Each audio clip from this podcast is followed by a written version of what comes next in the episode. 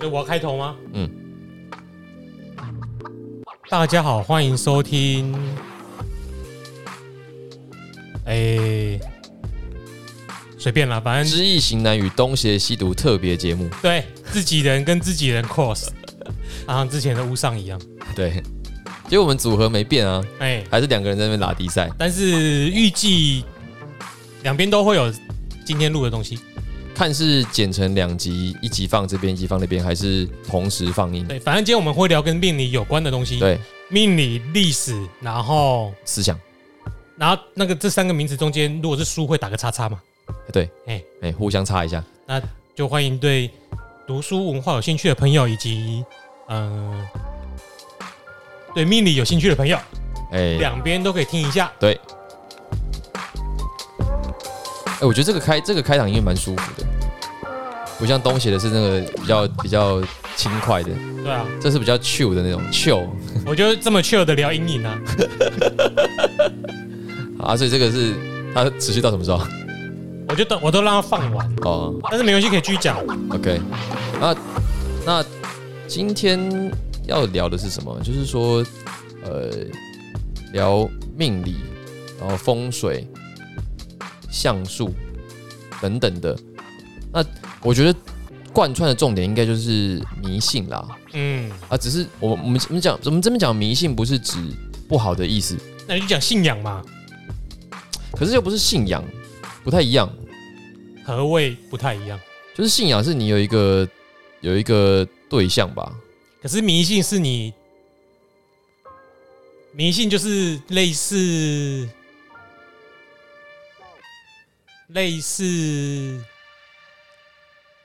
呃，很沉迷在那个东西里面，嗯，有一点负面感觉，而且你不会去考虑到其他人的意见了的感觉。那我们要怎么样去定义这个东西？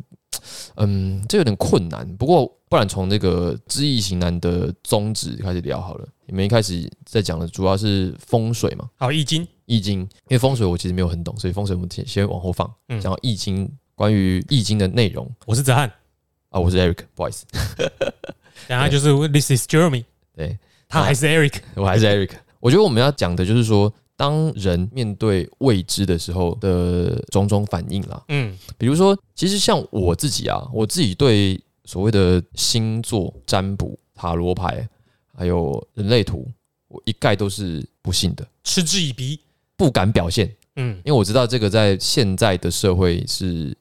大众了，那我知道有一些 YouTube 啊，有一些人也会去找出一些心理学的报告，告诉你说，其实那些都有一些心理学上的依据。依据，荣格对，比如说像我记得有一个有一个效应叫什么巴什么效应的，巴纳姆效应还是什么效应的，他就在告诉你，你要跟我说是巴特弗莱效应的，不是啦，不是，他的效应的内容大概是说有一些关于人类心理状态的描述。是极其模棱两可的，嗯，就好像你说啊，狮子座，你常常觉得你自己怎样怎样怎样，就是之前有个笑话，就是说什么狮子座的人啊，就是怎样，你如果不理他，他会这样，然后反过来就就那一段话，你只要把星座改过了，每个人都会说好准哦。对，就是这样，这个就会是让我觉得说，怎么会有人信这个的原因，因为你不可能简单的去分类每一个人的性格，嗯，当然，现在还有人去分什么上升下降还是什么鬼的，金星土星会不会？应该说一直都有这一些。对，只是一般人也不会去理解那些细节。对，而再来是，现在还有蛇夫座，怎么看？那所以这个透过某一种感觉，你可以借由某一些启示，或借由某一些象征，然后要预测一个人的命运，预测一个人的未来的这些种种的说法。嗯，我个人都是比较采取保留的态度啦。那我不可否认的，它是一个不错的谈资。比如说，很多女生、很多男生都会说：“哎，你什么星座？骗炮用？”诶，我不确定他们是不是骗炮啦。我说你啊。我又没有聊星座，我要骗什么炮？为什么我今天一直骗炮？奇怪。我个人觉得这个作为聊天是无伤大雅啦。嗯，但是如果说真的是深信不疑，那我当然也会想说，这到底是不是健康的？你说在东方，尤其是中国，有没有类似的倾向？那一定是有的嘛。这个。基本上是不太需要假设的回答。我们想一想，就是当人在面对未来，一定会恐惧。为什么这么多人喜欢聊星座，这么喜欢聊诶未来运势或者一个人的性格？嗯，那一定是不了解自己嘛，试图想要透过外在的解释去掌握自己的性格，掌握自己的未来的命运。嗯，因为你的前方是黑暗的。对，所以你需要手电筒。对，那个手电筒在我们将来就是光明灯。哎啊，大概是这样子。对，所以我可以理解说为什么大家喜欢去聊这些东西，因为面对未知总是需要一些指引。嗯，那有这些指引好过没有？嗯，反正这个也就是信仰的用处啦。那你说，我们回到前面讲说，我会讲它是迷信，多少也是因为我对于这种东西的看到不好的影响比较多。对，基本上它到底好还是不好，我的确也无法给一个。答案，因为他没有好或不好，有人因为他所以堕落，有人因为他所以奋发向善向上啊，都可以啦。对啊，啊也有人因为他赚很多钱嘛，嗯，比如说国师，呃，也因为聊星座变成了现在的风流人物。我们要去讲的是说，如何去分析这些种种的迷信信仰背后的这些心理。然后呢，我的一个兴趣就是透过思想史的发展脉络，跟大家介绍这一些事情。那么在各个时代有没有可以佐证的？那我的谈资啊，就是因为我我文科鲁蛇，我中文系大学的时候呢，修过中国思想史两年的课，那硕士班也继续读。那我们我们的专题哦，有些时候会带到一些类似的，但是因为我已经毕业很久了，因为怕饿死，我也没有继续往下钻研。所以我今天讲的东西呢，很多呢是来自于我的读书时的一些感受。一些印象，有一些可能还会讲错，那大家可以蒙听个人的主观意见。对，但是有人哈，个人的主观意见也可以出书哦。比如说未断奶的民族，所以你不用担心这些。人家有博士学位，而且在学校教书，出书不需要有博士学位啊，出书不需要，现在不需要的。呃，Jeremy 呢，你的谈资跟你的立场呢？我猜大概就是历史系的训练以及家业，你们家好像几乎全部都是相关产业的人嘛。嗯，包括你做这个节目也是因为为了要帮家里的生意找到一个好的。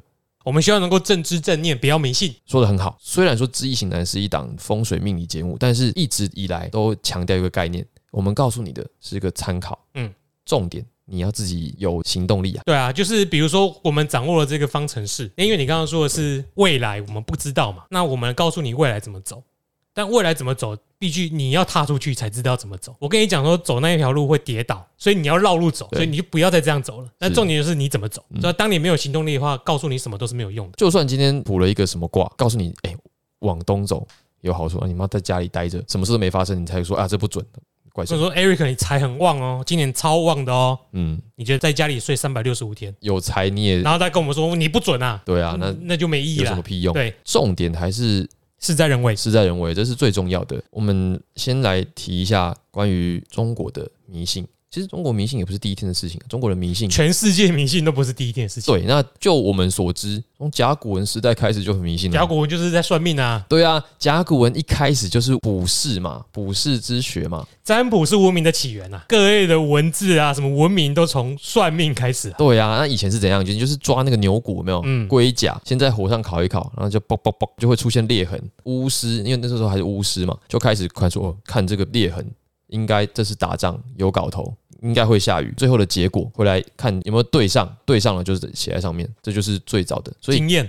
对，最早经验，所以至少殷商时期超迷信，什么事都要算。那年代又没有科学，迷信就是科学啊。对，迷信就是科学。嗯，这个是一个远古共性，我不知道其他的文明是怎样，了，那我想应该也是有类似的表现。我想都一样，在上古时期，你从事占卜、卜筮、算命的行业，你是属于社会的高层。哦，对。统治阶层下来就是你的，哎，统治阶层还会听你的意见。有些地方搞不好是一体的。我记得不管在什么文明里面，巫师的地位都是崇高的，甚至比皇帝更高，因为他们被视为可以跟某些神秘力量沟通，可以预测未来，啊，或者是可以操控天气。我不知道，随便讲。阿兹提克啊，或者是西方都是这样子。这个情况在中国持续到什么时候？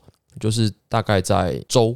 周初，殷商不是最后居居吗？嗯，哪个朝代没居居？你告诉我。呃，居居之后由周开始嘛，周继而代之。这个时候在思想史上出现了一个新的形态，这个形态是由徐复观教授提的。那徐复观，我们之前在台湾时有一直提到这个人啊，算是国民党内的开明派。他在有一本书叫做《中国人性论史》里面提到说，这个时候算是周初人文精神的跃动。他认为中国的人文精神是从周初开始的。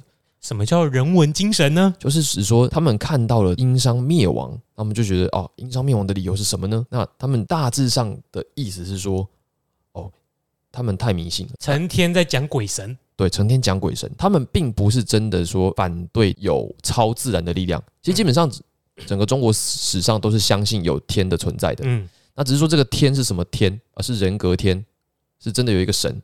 还是说这是这个事实，就是道，不是讲神就是讲道嘛。嗯，周初的时候，他们开始认为说，如果你不够克己复礼，呃，克己复礼是儒家讲的，但是就意思是一样，就是说你不够的努力，你不够的谨慎，那么你就会遭到一定的天谴，对天谴惩罚。当然，现在讲法不是这么精准啦，只是说他强调的是那个人人的因素最重要。对，就像刚才我们提到说，你不管做再多占卜，你自己不动。看你们谁帮谁都帮不了你，对。对，所以在周初的时候，人们意识到了哦，我自己的这个行为会导致最后我可能有一些不好的结果，所以我一定要让自己奋发向上，所以才会有这个铭文是什么“苟日新，日日新啊，又日新”。那我们就去日新看电影喽，还在吗？还在呀，哦，还重新装潢了嘞，不是说有一间倒了，那是呃那个是二二轮片。哦，对，总之就是这个这个精神其实是从周初。啊，他们看到一个旧时代的灭亡之后，嗯，他们所兴起的新的思想，那我觉得这个这个就很值得去思考了。就说，诶，他们开始知道说，我自己的努力其实是比较重要的。我觉得这个应该也是带动整个儒家，就是以孔子为首的这种思想能够兴起的原因。因为如果我们把整个思想史分成儒释道的话，其实基本上会这么重视你自身努力的，大概就是儒家了。嗯，后来的道家跟道教不太一样嘛，但是一样就是以道的这个。录像他们是没有这么强调这一块的，顺其自然嘛。那佛就更没有了，他基本上是甚至有一点在否定你个人的这种努力或非努力。某方面呐、啊，这三家都后来都有各自复杂的发展啊。那看你怎么解释啊。儒是强调你要，你刚刚说的是要克己复礼，那道也是很明确的告诉你不要做什么。大家都摆烂，世界和平。白话是这样子，白话是这样，好笑是这样子啦。关于道家还有其他的哲学史解释，但我们今天不是要讲这个。对，那很很有趣，很有趣。我们也，也有趣，放下执着，顿悟。对，很多啦，很多啦。我们也可以看到，其实整个中国思想是最精彩的，就是这个时期啊，就是周初一直到先秦诸子嘛，整个西周末年，缤纷璀璨，百家争鸣的时候。到后面相对讲无聊的多，大一统的时期就是无聊。我们有一个说法，就是说整个诸子百家都有一个共同的经典的寄托，就是六经，就是诗书易礼乐春秋嘛。啊，乐没有了。哎，之前我在考试的时候，就类似国营企业那种考试，他也是考六数。哎，六艺是什么？嗯，六艺是什么？礼乐射御书数。我就会跟这个搞混哎。会啊，会啊，会因为它就一样六，然后选项都会有，他们数字都喜欢取差不多的。对啊，对啊。礼乐射御书数是这个士大夫从小要接受的训练。训练六经就是指刚刚那个后代的思想家都以这个为典范，就表示它有它的重要性。那那个重要性就代表说周初的那些人意识到自己要奋发的重要性，所以我觉得那个精神是一脉相承的。包括说像《尚书》有一篇文章叫《九告》，《九告在说什么？就是说啊，殷商人喜欢喝酒，喝酒导致亡国，所以呢，告诫你们周朝后世子孙啊。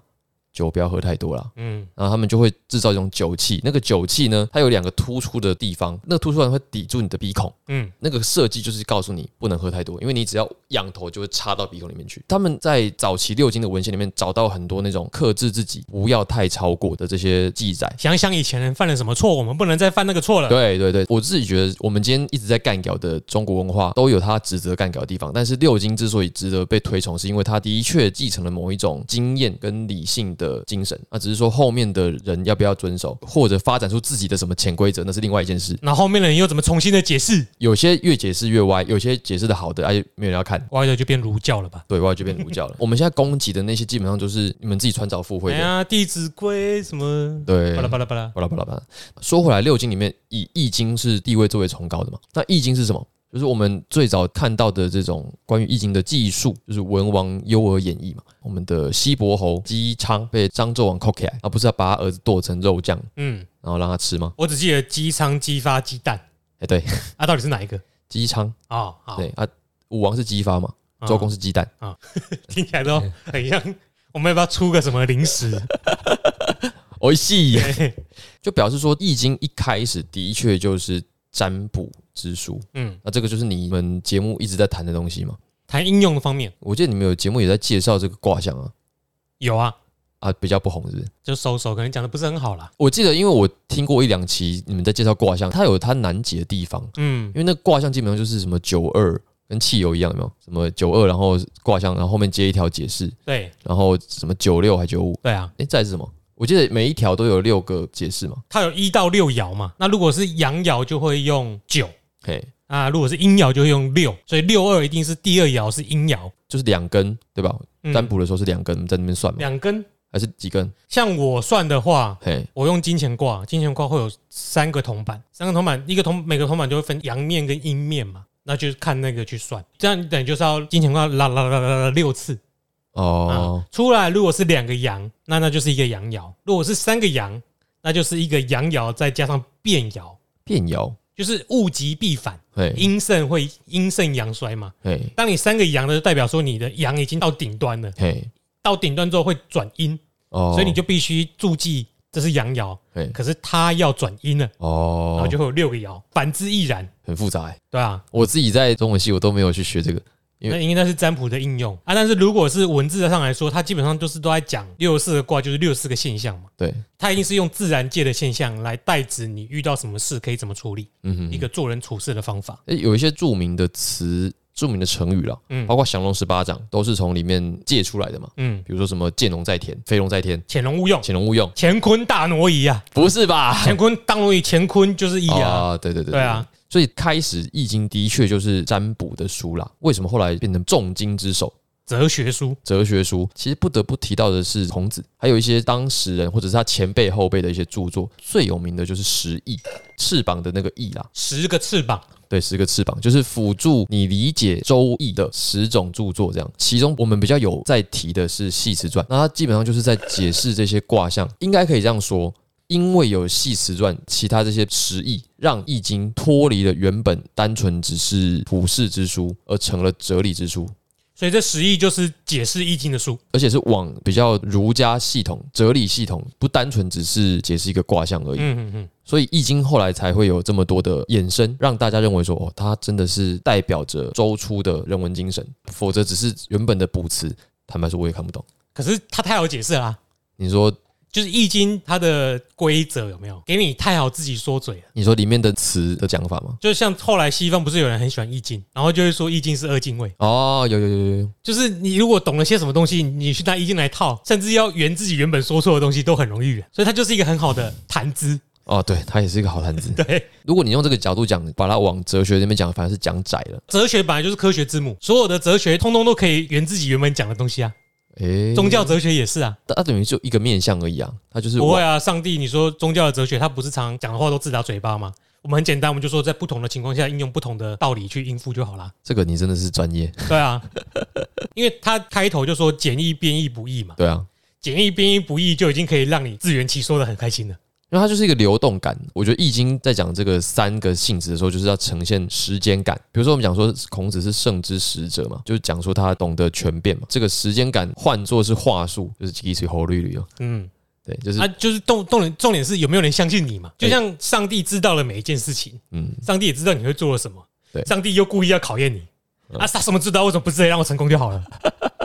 这个都是哲学到最后会有的思辨嘛。嗯，那易也是啊，各种宗教什么都是啊。嗯，只是在这个基础上才会有其他科学的滋养嘛。我的确是想的比较，因为我们直线一点，因为我们老是想要，当你直线的时候，你就说我会有一个唯一的答案。可是这世界上，如果你哲学教授本来就没有唯一的答案。可是我我觉得啊，在我自己在读儒家的一些东西，以及后世的儒学者，他们给我的感觉就是真的在追求某一种唯一的答案，一个方向的解答。最简单就是成圣嘛。嗯，你要成为一个真正的人是什么样子的？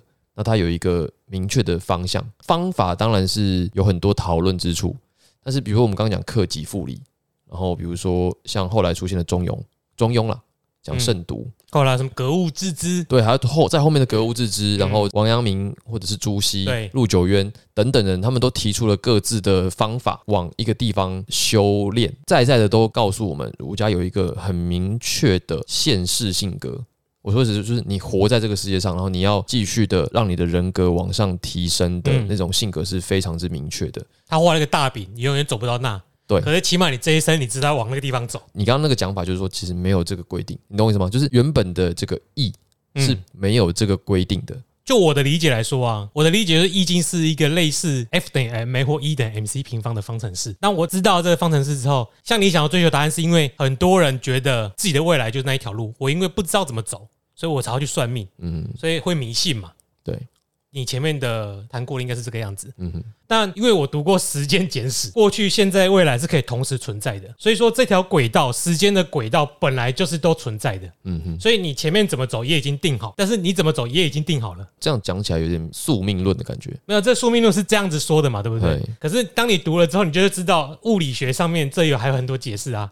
比如说，你在这个时时间点，你做了选择，可能就会怎么创造另一个平行宇宙，这种很电影的说法。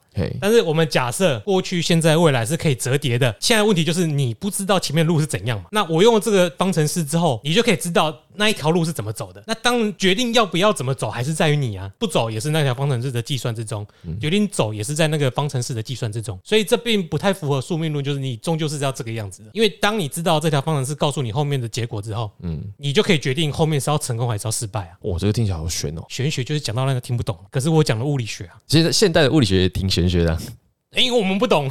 没有，你去看时间点，他讲的其实蛮清楚的啦。嗯，就是时空是可以折叠的。那易经这个方式可以帮你断定哪个时间点、哪个空间会发生什么事。这个方程式用来侦测某个时空的那个节点会发生的事情是有用的。那前提是你的数学物理好不好，你才可以算出答案嘛。你的易经断卦强不强嘛，你才可以算出那个时间点会发生的事情嘛。嗯。那我如果算出来之后，比如那个不好的事情，我就可以不要往那个方向走啊。那也是你这条宿命中的其中一条啊。我觉得这个想法搞不好跟道家是能够挂钩的，因为道家就是没有要告诉你一个明确的方向，嗯，就是顺着走嘛。所以道家没有叫你躺平哦，他只是叫你不要多生事端。你看我刚刚讲儒家说，也给你一个很明确的方向性，你自然会变得比较呃天行健嘛，你会变得比较有这个道德勇气，比较刚直。所以你要做君子。对，可是呢？反方向就是你本身不一定达得到那个境界，嗯，你达不到那境界，你会会有挫败感。再来是你会为了想要达到那个境界而装作有那个境界的样子，嗯，会有反效果，嗯。就是伪君子嘛。你当你意识到你没有办法达到你理想中那个状态的时候，你会产生反效果。就你的整个道德勇气，想要克己复原那个精神，一旦受挫，会反过来吞噬你自己。你有可能整个人因为这样就崩了。越是坚强的东西，越是容易折断嘛。这个是我认为一个接受儒家思想的人所会得到的好处跟坏处。好处是他非常明确，格物致知，格物到脑子坏掉。像孔子也说，他不太相信鬼神，有未知生焉知死嘛。他不与怪于乱神，因为他有一个很明确的。现世的目标就是要成为一个完整的人格，目的明确，所以他的道德勇气什么什么都有，就像孟子这样。可是哪一天被挑战了，然后你在这里你 hold 不住，整个人就废了，你可能会崩解，就好像你原本相信的东西突然告诉你干没有了，那那个人很难不精神崩溃的。嗯，所以这就是一个我觉得是儒家性格的问题。可是你刚刚讲那种。就不存在这个问题，你没有给一个方向。就我的理解是，你如果太执着于某个方向，你会焦虑，通常是因为你不知道未来会怎样。那儒家可能只告诉你你要这样子做，前方就有一个美好的大饼等着你。嗯，那我现在是告诉你前面要怎么走了，你知道这样走就会好结果。当你发知道前面的道路会长怎样的话，你就等于不用在黑暗中开车灯了。嗯，因为你是在白天走路，你白天去走路的时候，你会觉得啊风景很宜很宜人啊，所以你会放心的走下去。你不用那焦虑，你就不会崩溃。其实我如果我们要继续往下谈，这等于就是把先秦诸子的动机都讲出来了。像孟子就是继承了我们刚刚讲那种儒家的道德勇气，荀子就是反对这种的。比如说孟子讲的很多东西都是属于那种从心出发的。嗯啊，荀子说你你怎么知道你这个是靠谱的，是真的？我不可能等待每一个人都是可造之才，我一定要有一个外在的约束啊。荀子的整个思想都是非常的社会学的，他的所谓的性恶不是告诉你说哦。人天生是坏人，或或者是人性天生是坏的，他只是告诉你，有些东西你要是没有约束，它自然而然就会产生出坏的结果。比如说洋芋片好吃，可是呢，你要是不好好节制自己，那你一天吃个十包，你就会身体坏掉。除非你是芊芊，哎，对，之类的。他所提供的描述都在在的告诉你，不要太相信你所认为的东西，因为这个世界上就是会有一些你不能够掌控的事情。直接的顺着我们刚才讲的脉络，再往外延到，那我们如何建立起对外在世界规则的建立，那就直接变成了法家了。当然，这个就跟我们要讲的命理。有一点远，但是我必须说，这个有一些思想的脉络，就是这些哲学都在讨论这些思想、这些想法，所以这些哲学家都是就他们观察到或体验到或体悟到的现象，做出他们的解释，然后他们接下来就会提出一个方法，如何去改善。所以先秦诸子之所以精彩，就在这里嘛，他们可能就是针对一个问题，然后他们观察到的，对，所以不是整体，呃，也许。他的方法可以 hold 在整个整体，是个理想的方法，可是终究是理想，因为人不是每一个人都是照这样子做的。如果我们用劳斯光的说法，劳思光就是一个哲学家啦，其实他是挺反共的，也挺反国民党的。嗯，他有提出一种机缘问题研究法，他就在讲说先秦诸子到底为什么可以提出这些想法，所以他们就提出了一个，就是呃，因为刚好遇到了西周衰亡嘛，周文疲弊，就是周朝的一切的典章制度，通通都已经快要瓦解了，瓦解了。那怎么办？各家有各家的说法。那其中儒家就是讲设礼归仁，设礼归义，就是用仁义重新整治当时的社会，或者是其他像法家的用法术式巩固军权，或者像荀子这样子的人。Anyway，各种，所以他们是有一个共同的时代问题，然后各自依照各自的脉络，然后回答那个问题。但现实就是说，集体的政治跟个人的行为经验都不一样嘛。对，都不一样。你说你要对张嘉伦用法家的，他本来就不会变坏人啊，你何必去尝试他干嘛？但但如果全世界都是那种人，这世界和平啊，就是不能期待全，全世界都道家嘛，对，对不对？但问题就不是每个人都这样嘛。对，《易经》最 tricky 的就是什么都可以解释，嗯，他告诉你什么东西都有，什么东西都没有。所以他在你强调儒家的时候，他告诉你不要坚持儒家那一套，有法家那一套来调和。你这个讲的非常好，因为。几乎所有先秦人物，搞不好当时都是援引六经的句子，因为六经不是儒家经典啊。对，当时的每一个思想家都可以自由的使用诗啊，他们可以引诗，嗯，诗经的句子可以引尚书，就是随便你们用的。他们在辩论就是用那一些在辩论的。对，不服来辩论就是那开始不服来辩啊。对对对，开始贪这个我们所知道的事情啊。如果是之前那个孔子的那个权，有没有？哎，孔子是最会打架那个。那个时候潜龙勿用，飞龙在天，就在那个时候用出来的。对，他就是一个带着七十二个徒弟四处踢馆，而且他这么壮 啊！这个是大概是先秦的一个思想状态啦。嗯，这个时候有没有出现风水跟命理？我个人觉得不好说。那命理有啦，命理就占卜。可是我们现在讲的命理是说，因为一个人的外在看到这个人的命运，我觉得这个可能还没有这么明确。因为什么？因为整个先秦的状态是比较重视服装，而比较轻视于你的肉体的。像庄子，我很重视肉体的，我也很重视。我是说，这是重视一个人的状。状态其实是重视他的行为举止跟外在的服饰，而他的肉体并不是这么被强调的。比如说像庄子的《德充符》，有一篇叫《德充符》，其实就是记载的一堆身形奇怪的怪人，但是他们有着良好的德性。不管你的外观如何，只要你的内在是完整的，你就是一个完整的人，而不是你的身体。内在可以用现金储值吗？诶，我也哦，那是现代的哲学问题。我也希望，那是庄子的记载了。嗯，好，所以表示说，至少在先秦的时候，这个学问可能没有这么被。被提起过，一定有可能就是民间。那风水的话，我比较相信可能是模仿帝王、模仿贵族的产物。他们会重视陵寝，你要挑一个好地方啊。首先一定是先挑户外的这种，比如说什么风水、龙地、什么宝地、什么鬼的。我猜应该是这样子，就是你要挑一个陵寝，然后你要挑一个适当的地形，一定是只有皇帝贵族才可以做到这个事嘛。大功。对，大功，这集应该会在沙皇之后，所以可以。既然贵族都在做这些事，那么我相信下必甚焉。嗯。就是他们也会跟着模仿，所以我也相信这应该是一路从室外延伸到室内的一个学问。如果要照实际一点的历史或者是科学来讲的话，风水其实一开始就是一个单纯的区位选择啦。当一个地方会自然形成聚落，那地方直觉上来讲风水就比较好。比如说，为什么基辅跟莫斯科会在那边建成？因为他们应该在两河的交汇处或者是海港，而且一定不会离太近。嗯，因为万一做大水就淹起来了。那其实后来在学风水的期间，也都知道风水的法则都在避免这些问题。而且在早期的话，更要重视的是，除了交通方便、好耕作，再就是它必须要是好的防守要地。那如果在选择王公贵族要埋葬的时候，可能会在意说我的陪葬品会不会被盗啊？所以他会加了一个很隐秘的这个要素，但是要同时要，比如什么风微微的吹来啊，有水环绕，很凉啊之类的。最基础应该是这个啊，这个是人在靠你的眼耳鼻舌声音，很自然就可以感受到哪个地方好，哪个地方不好。有这些原则，后来人渐渐变多了嘛，也开始都市化了嘛，开始就跟原本天然的森林草原环境不一样了。嗯，所以你在选择方面就必须要拿出，比如像罗盘。我走进了都市里面，我不看太阳，我哪知道东西南北啊？所以开始要用罗盘来判断方位，然后开始要注意门开在哪里，要纳什么气。如果你只是个原始人，你住山洞，大概风水就不错了。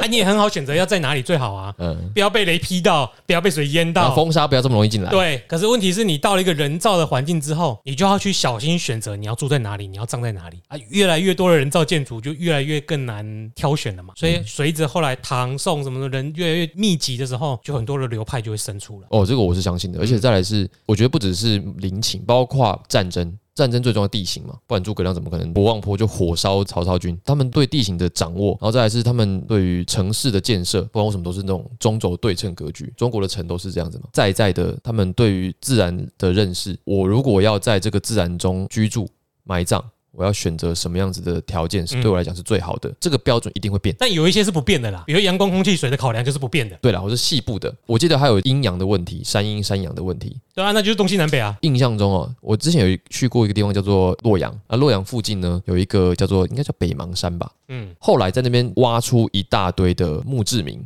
后来被康有为整批带走，是一个民国的将军去挖的。康有为当时是国学大师嘛，他就把里面他认为最值钱的北魏时期的这些碑，通通打包带走，留下唐碑给那个将军。将军不懂啊。而唐碑好啊，可是其实康有为认为是那些北魏的碑最有价值，嗯，那些都是墓志铭啦。讲的是因为当时的贵族通通把他们的家人的墓通通都埋在那个山，应该是山阴吧，就是表示说他们有一个集体的认识，说，哎，这这个地方埋葬是最好的，所以他们对于风水的认识应该是有一个集体的觉得好的定义，可能定义每个时代会变，所以每一个时代的风水大师，他同时会是。出色的军事家或者是都市规划，因为他就会去选择城寨要盖在哪里。像我们在占卜的时候，比如说拜请什么什么神明嘛，其中一定会有刘伯温、诸葛孔明之类的。我们甚至都可以说，所谓的风水就是他们定义的啊，由他们来定义什么叫做好的风水。由历代的这些优秀的军事家、谋略家、谋略家，或都市城市设计，对，都市设计告诉你这个叫好。哎，都跟家，对对对对对对对，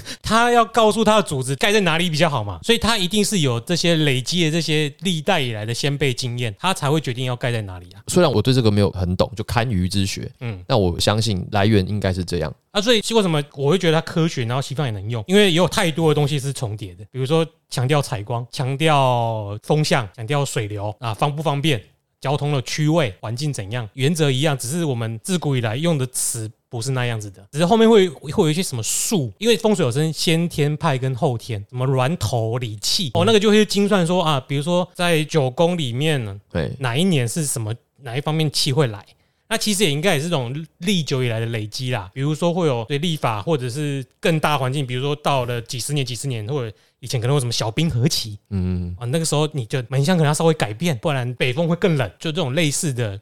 我们比较难以用目前身处的角度去理解到的去解释，但是他可能把这些经验都累积在里面了。我觉得如果你要做这行，就是要融会贯通那个原理，嗯，因为标准会变。如果你一直维持着宋朝的标准来看现在的风水，我觉得就会比较担心一点，一定差很多。就是原则不变，但是细节要变啊。对啊，我记得有你们有一期节目在讲说，以前没有这种三四十层楼的房子啊。对啊，你怎么看现在的风水？因为不曾出现过，一定会有新的标准。那新的这个风水师就必定要能够。通晓，因为你很有可能就是创造新标准的人。对，那你要做的最好方法是什么？去读现代的室内设计跟建筑，然后你可能会了解到新的建材，那些建材有可能就可以改变你在高楼层的风水，而且透过你的叙述会变成新的指引。嗯，就变成创造历史的人。但是要讲玄学，还是要讲风水？外国人听了比较兴趣。而且我相信，我们刚刚讲的这个脉络，就会是历朝历代的这些风水专家的风水制造过程，因为他们定义的嘛。啊，你一定是知道了某一些原理之后，才会创造定义啊。可是他们最大的缺点是，自古中国有很多师傅是口传心授，他的经验没有办法累积。通常你会知道是你个人去亲身体验，遇到某些困难的时候，你学到了什么东西，然后你可能会传给下一个。但是你有时候你也看薄，很容易就是怕徒弟再回来挑战你，所以就没有办法将风水或者是易经的哲学累积成一个更深厚的学问。我觉得那个应该是以前的这个知识普及的困难吧。但是也的确听说蛮多，就是反被害或什么什么之类的啦。哦，而这个是一个不太好的文化，真的就是人呐、啊，人为的问题。如果以前。唐代的时候，那些大师就开始写论文，那我相信会有另外一番风景。历史如果没有，但是可以讨论。对，不然就是烧光了也也看不到了，因为战火怎么平人。对啊，这个是关于堪舆。刚刚不是讲说关于面相，或者是关于人的身体跟命运的关系哦。我觉得这个比较明显的一条记载，应该是韩信《史记》里面有提到一条，就是有一个人有一个相士跟韩信说，如果你跟着刘邦，你大概就是做到一个地位就停下来。王使君向背。贵乃不可言，他这句话其实是双关。使君向背就是看你的背什么身形的，贵不可言。这个背是指你要是背叛他，自立为王，那么你前途无量。所以关于人的形体，但他没说是哪个量，对不对？对，没错。圣米还弄安雷啦。这个当然就是一种借口，但是这也是现在读到的关于相命、命相，看你的身体表现出来的你的未来的命运的判断里面的一条记载，就是关于韩信的。那韩信后来的确就是背叛了，还有很多啊，耳垂垂到肩膀上，手长过膝盖，左大腿有七十二颗痣，有到七十二颗痣，七十二颗痣是刘邦。你看这个已经进到基本上是秦汉时期，所以就表示的确当时也出现了关于面相的技术了，很早就有了啦。对，那就是记载嘛。至于说他们的根据是什么啊，这就是我们下一个话题。这一集节目呢，一共分成上下两集哦。下集呢，将会在东邪西毒的 Podcast 节目上面播放，所以呢，如果有兴趣的朋友，欢迎这个礼拜的星期三晚上到东邪西毒收听我们的节目。谢谢大家。